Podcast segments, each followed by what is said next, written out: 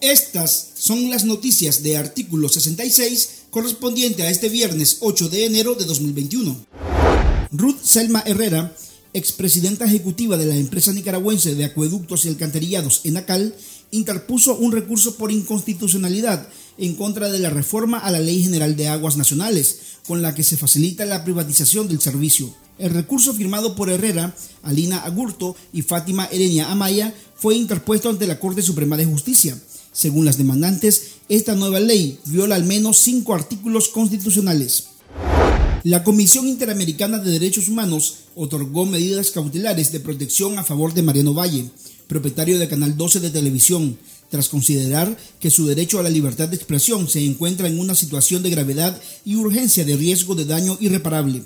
Según la CIDH, Canal 12 sería la única estación de televisión con cobertura nacional que presenta constantemente noticias que informan de manera crítica sobre el gobierno y Valle Peters tiene serias dificultades para ejercer su derecho a la libertad de expresión. El medio de comunicación podría llegar a su cierre por motivos de un embargo millonario por parte de la Dirección General de Ingresos.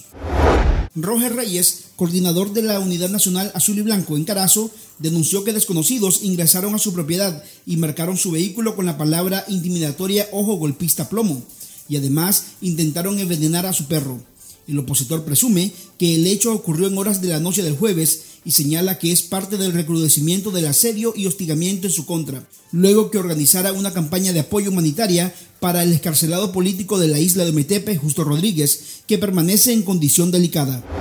Dirigentes opositores al régimen de Daniel Ortega aseguran que la nueva administración estadounidense, dirigida por el demócrata Joe Biden, presionará a la dictadura desde el inicio y no habrá cambios en la política de ese país con respecto al gobierno de Nicaragua. Aseguran que en el primer trimestre de 2021 ya habrá más sanciones contra funcionarios orteguistas y que los demócratas abogarán por reformas electorales que garanticen unos comicios nacionales transparentes.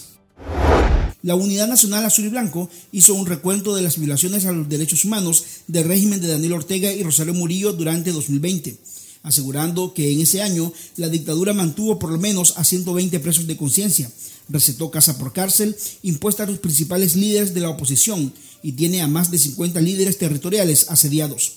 El recuento de la UNAP señala que 110 ciudadanos fueron detenidos ilegalmente tras la insurrección popular de abril de 2018 y otros 10 fueron apresados antes de esta fecha. La organización opositora indica que del total de presos políticos, 64 fueron capturados a lo largo del 2020. Estas han sido las noticias de artículo 66. Para esta y otras informaciones, visite nuestro sitio web www.articulo66.com. Síganos en Facebook, Twitter e Instagram y suscríbase a nuestro canal de YouTube. Les informó Noel Miranda.